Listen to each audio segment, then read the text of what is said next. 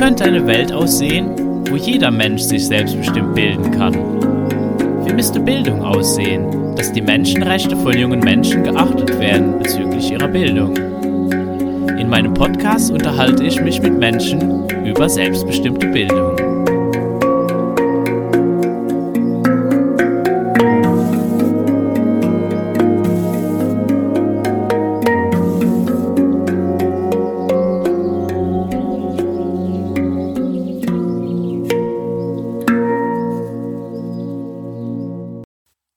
Bildungsantriebe.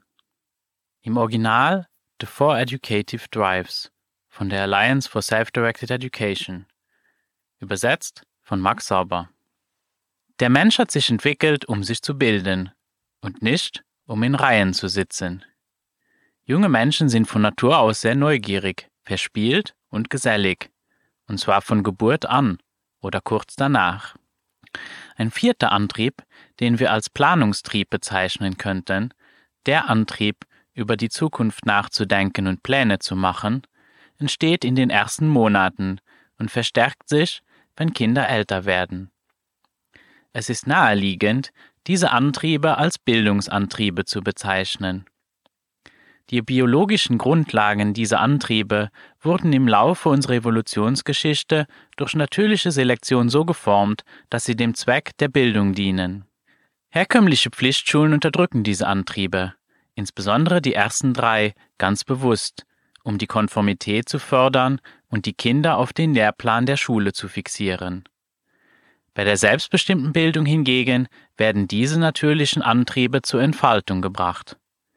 Im Folgenden werden die einzelnen Antriebe und ihr Zusammenspiel zur Förderung der Bildung näher erläutert. Neugierde. Wir werden neugierig geboren und unser Gehirn verändert sich bei den meisten von uns bis zu ihrem Tod. Schon wenige Stunden nach der Geburt beginnen Säuglinge, neue Objekte länger zu betrachten als solche, die sie bereits gesehen haben. Innerhalb weniger Monate zeigen sie die Fähigkeit, Muster zu erkennen, Probleme zu lösen und Ursache-Wirkungszusammenhänge zu erkennen, wie die Welt um sie herum funktioniert. Mit zunehmender Mobilität weiten sie ihre Bemühungen aus und beginnen immer größere Bereiche ihrer Umgebung zu erkunden. Sie wollen die Welt um sich herum und die Zusammenhänge zwischen ihren Objekten verstehen. Vor allem wollen sie wissen, was sie mit diesen Objekten machen können. Sie beschäftigen sich ständig mit Dingen, erforschen, experimentieren und sammeln Informationen. Mit der Sprache stellen sie endlose Fragen. Sie erforschen und spielen und argumentieren so überzeugend wie möglich, wobei sie manchmal Taktiken anwenden, bei denen sie beobachtet haben, dass ein Geschwisterkind oder ein Spielkamerad Erfolg hatte. Junge Menschen sind von Natur aus Wissenschaftler.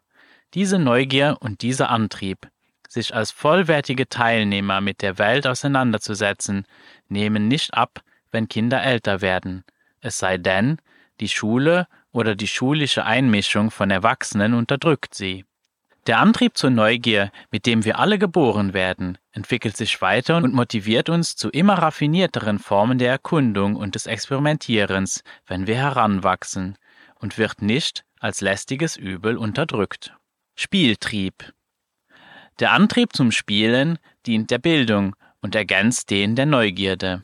Während die Neugier junge Menschen dazu motiviert, nach neuem Wissen und Verständnis zu suchen, motiviert die Spielfreude sie dazu, neue Fähigkeiten zu üben und diese kreativ einzusetzen. Junge Menschen überall auf der Welt verbringen, wenn sie frei sind und viele Spielkameraden haben, enorm viel Zeit mit Spielen. Sie spielen, um Spaß zu haben, nicht um sich bewusst zu bilden. Aber Bildung ist der Nebeneffekt, für den der starke Antrieb zum Spielen im Laufe der Evolution entstanden ist. Sie erlernen spielerisch eine ganze Reihe von Fähigkeiten, die für ihr langfristiges Überleben und Wohlergehen entscheidend sind, wobei erhöhte emotionale Zustände die Gedächtnisbildung unterstützen und die Assoziationen von Lernen mit Vergnügen den Wunsch motiviert, immer wieder Neues zu lernen.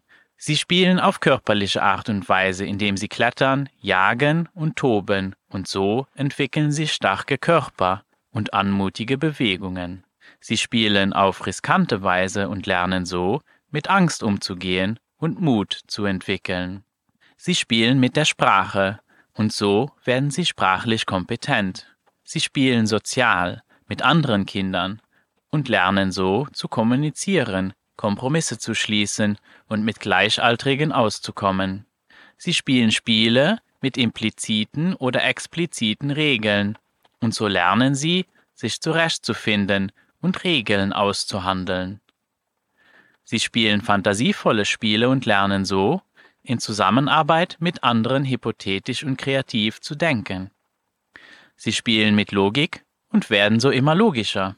Sie spielen, um Dinge zu bauen, und so lernen sie zu bauen. Sie spielen mit den Werkzeugen ihrer Kultur, und so werden sie geschickt im Umgang mit diesen Werkzeugen. Spielen ist keine Pause von der Bildung. Es ist Bildung. Menschen lernen im Spiel viel mehr und mit viel mehr Freude, als sie in einem verordneten Klassenzimmer lernen könnten.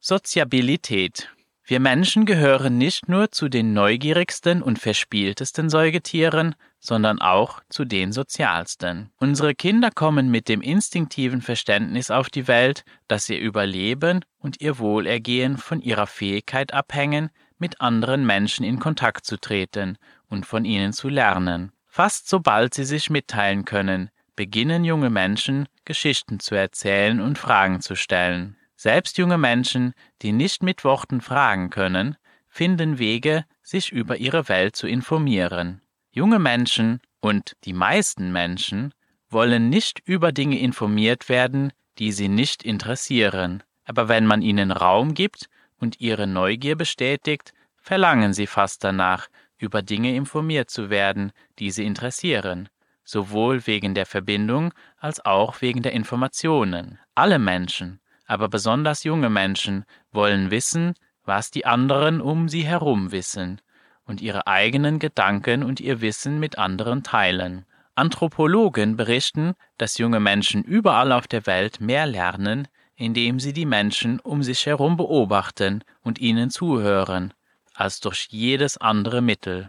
Unsere einzigartigste Anpassung an das soziale Leben, die unsere Fähigkeit voneinander zu lernen enorm verbessert, ist die Sprache. Unsere Fähigkeit, Sprache zu verwenden, um soziale Fiktionen zu entwickeln und zu organisieren, eine Fähigkeit, die sich spielerisch entwickelt hat und zu Erfindungen vom Fußball bis zur Börse geführt hat, ist wohl das entscheidende Merkmal unserer Spezies. Der Philosoph Daniel Dennett hat es in einem Kapitel über Sprache und Intelligenz so formuliert.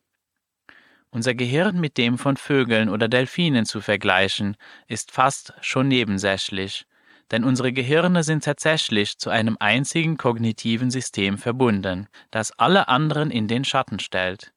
Sie sind durch eine Innovation verbunden, die in unser Gehirn eingedrungen ist und in kein anderes, die Sprache.